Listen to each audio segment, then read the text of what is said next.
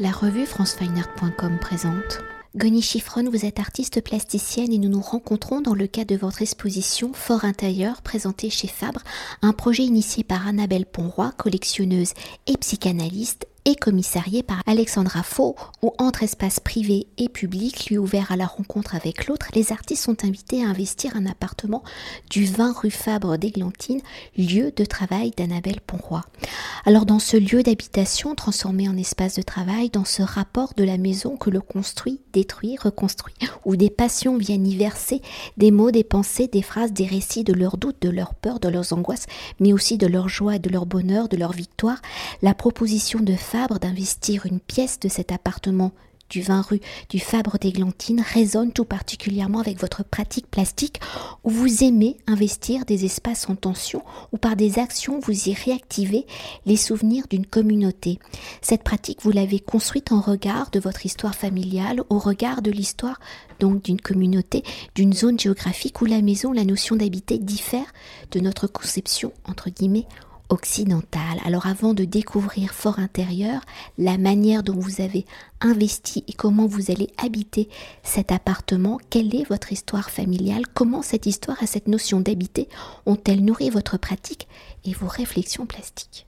Moi, je suis née euh, dans un kibbutz qui s'appelle Kfar Giladi, qui est situé euh, dans le nord euh, d'Israël, près de la frontière libanaise et de la Syrie. Et en fait, mon histoire, commence du coup euh, à l'arrivée de mes arrière-grands-parents à cet endroit. C'était avant la création de l'État d'Israël, dans les années 1900, autour de 1910, avant même que ce kibbutz existait. Et en fait, c'est au long de mon travail, j'ai découvert cette histoire-là et je me retrouve, euh, et je trouve énormément de choses euh, qui m'ont été transmises finalement, qui étaient très loin. Et en fait, euh, c'est mon arrière-grand-père qui arrivait dans cet endroit, le kibbutz Kfar Giladi, et qui a, qui a été très actif dans la construction de ce lieu. Et mes grands-parents sont nés dans ce kibbutz et ils vivent encore. Et euh, ce kibbutz, finalement, c'est le seul endroit euh, qui m'attache quelque part, parce que une, une, fois que je suis née dans ce kibbutz, mes parents, ils ont quitté ce kibbutz. Et ils sont partis, on a vécu dans plusieurs endroits, et en fait, ils ont toujours on a déménagé euh, dans plusieurs endroits en Israël. Euh, et, ensuite, moi aussi, j'ai commencé à déménager.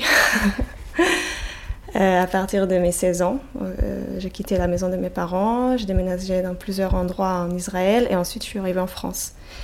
Et entre-temps, mes parents revenaient vivre au kibbutz Kfar Giladi. Donc en fait, c'est le seul, on va dire, lien que j'ai aujourd'hui, mais sans jamais, sans y habiter vraiment jamais.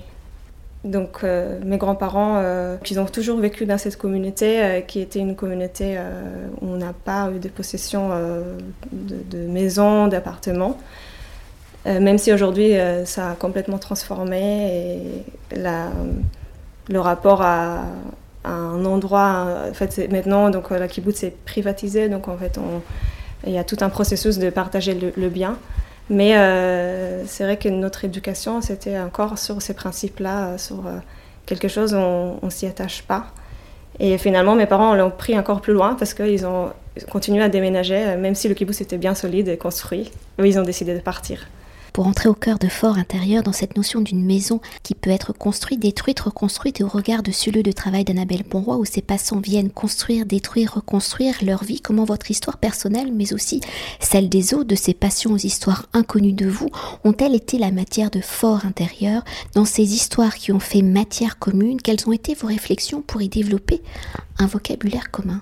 C'est vrai que euh, l'invitation euh, d'investir l'espace de Fabre ça a touché tout de suite un sujet qui, avec lequel je travaille euh, depuis longtemps, c'est notre rapport à l'habitat, euh, que j'ai lié évidemment aussi à, cette enfance, au kibbutz, etc. Et euh, à chaque fois, quand je commence le projet, je m'intéresse à, des choses, à des histoires plus concrètes. Je regarde la presse, je regarde des choses qui se passent beaucoup aussi dans, mon pays aujourd'hui. Par exemple, j'ai regardé des, articles sur les destructions de maisons, des choses qui sont très euh, difficiles aussi. Mais euh, à chaque fois, je voudrais euh, prendre cette question et ce sentiment et le rendre le plus universel.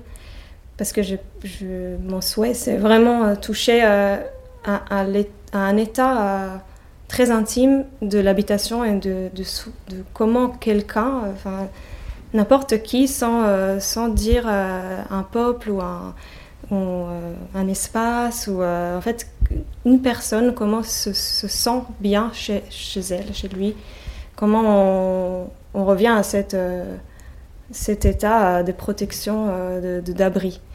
Donc l'idée d'investir un appartement, c'est aussi, euh, il y avait, y avait une rencontre évidemment avec ce sujet-là.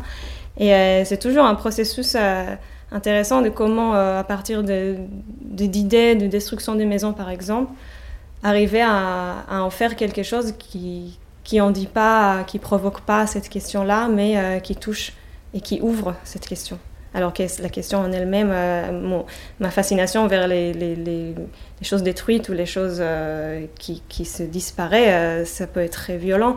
Et en fait, j'ai envie de, de toucher tout le monde et le rendre le plus doux. En fait, on, regarde, on est en face de cette question, à cette question, on se pose à soi-même. Et c'est pas c'est euh, et ça nous permet aussi de, nous questionner. Donc c'est même finalement c'est je parle pas d'habitation, euh, je m'attache pas à une maison euh, précise. C'est la maison, l'idée de la maison.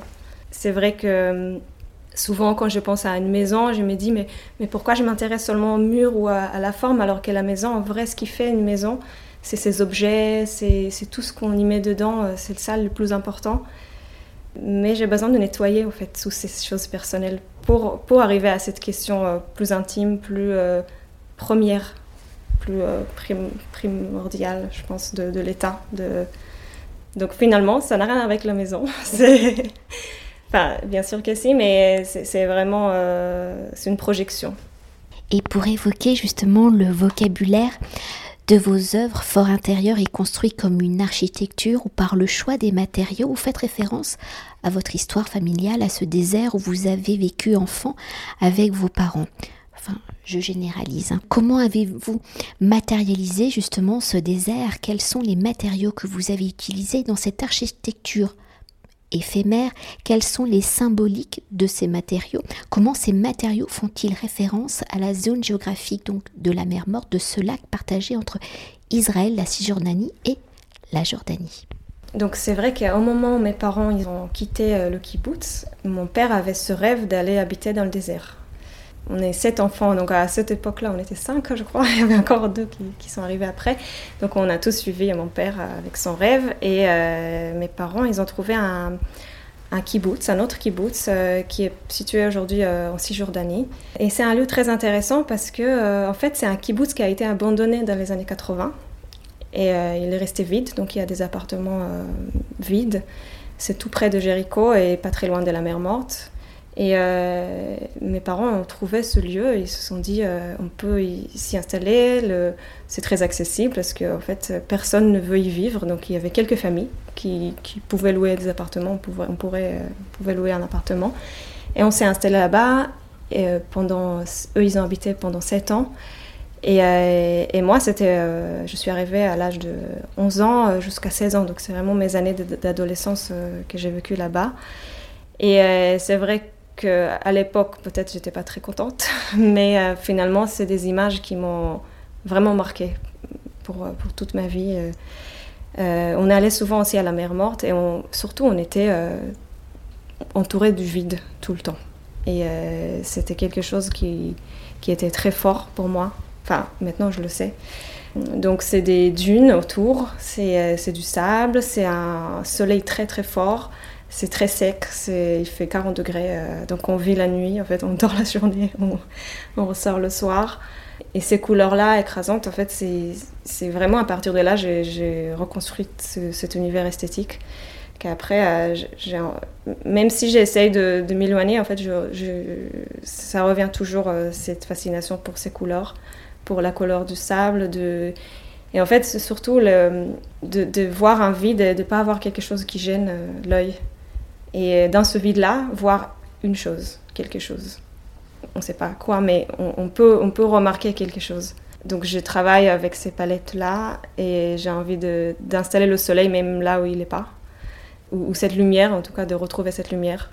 Et la mer morte a été aussi très, euh, très marquante pour moi parce que la mer morte, elle est en train de complètement disparaître. Donc en fait, tous les ans, on perd, je pense, un mètre de diamètre. Et, c'est vrai que ça fait pas si longtemps, quand peut-être il y a 15 ans, on est allé et en fait, on voit la transformation très vite. Donc, euh, entre le temps où moi je me souviens, en, étant adolescente, euh, on allait à la mer morte et après, à chaque fois quand je revenais, j'ai voyé déjà la, transformation du lieu et ça m'a énormément. Euh, enfin, j'ai envie d'y retourner, de, voir tout le temps cette évolution parce que j'ai l'impression que c'est quelque chose qui va nous échapper et ça va disparaître. Donc, j'ai envie de capter le, plus possible à chaque fois quand, j'y vais, euh, capter encore euh, une image, encore une matière, encore euh, parce qu'après on pourra plus y être. Et peut-être pour évoquer une particularité de votre pratique plastique, vos œuvres ne sont pas que des objets, que de la matière à regarder, elles sont aussi des architectures à vivre, à manipuler, où la place de la performance fait partie intégrante de la conception et de la vie de l'œuvre. Alors avec fort intérieur, comment l'œuvre va-t-elle être habiter. Dans cette notion d'habiter, comment avez-vous pensé le statut et le rôle du futur visiteur? C'est vrai que hum, la performance aussi, j'ai la situe dans, ce que j'ai dit tout à l'heure euh, sur, sur le vide et sur le désert, ou sur, sur cette envie de, de nettoyer le plus possible pour voir euh, quelque chose. Et, et au départ, euh, ce vocabulaire-là, j'ai développé autour de la performance et autour de l'action. J'avais envie de, travailler avec des actions euh, du quotidien, des actions élémentaires, des actions que tout le monde peut faire. Euh, mais pour voir cette action, il fallait nettoyer tout ce qui est autour. Et répéter cette action, par exemple. si elle est répétée énormément de fois, on va commencer à la regarder, à la voir en vrai. Et j'ai développé cette, cette idée d'une action monochrome. Donc c'est une action qui, qui est dans un cadre que j'ai défini. Donc si c'est un, lieu qui est, qui est entièrement euh, blanc ou entièrement euh, avec les mêmes tons, on va pouvoir euh, voir quelqu'un faire quelque chose. Par exemple, une performance où on construit des, des fondations dans un, sur un tas de sel. Mais en fait, l'action, c'est qu'une action répétitive. Donc à force de la voir, on, la voit.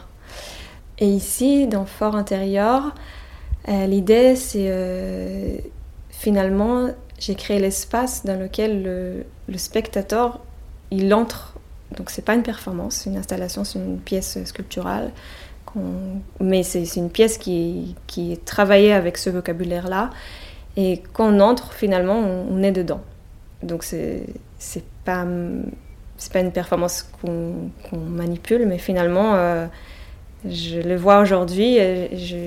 J'invite le public d'y entrer dedans. C'est pas une salle dans laquelle on voit une sculpture, c'est un, environnement dans lequel on découvre des, un vocabulaire euh, justement des, matériaux, des couleurs, des sculptures, de lumière. Et, euh, et c'est vrai que l'aspect de l'espace autour, c'est presque le plus important pour voir ce que chacun va retrouver les détails. Mais euh, c'est en soignant euh, l'espace et l'environnement qui nous entoure que qu'on peut euh, voir quelque chose et voir cette pièce et la recevoir et aussi trouver un moment de, respiration, de, de calme, d'attention. Et c'est quelque chose que je défends à la fois dans la performance ou ici dans cette pièce sculpturale, parce que je trouve que qu'on n'a pas tant que ça des, moments où on a cette, euh, ce vide en fait autour qui nous permet de, de voir. Merci beaucoup. Cet entretien a été réalisé par franceweiner.com.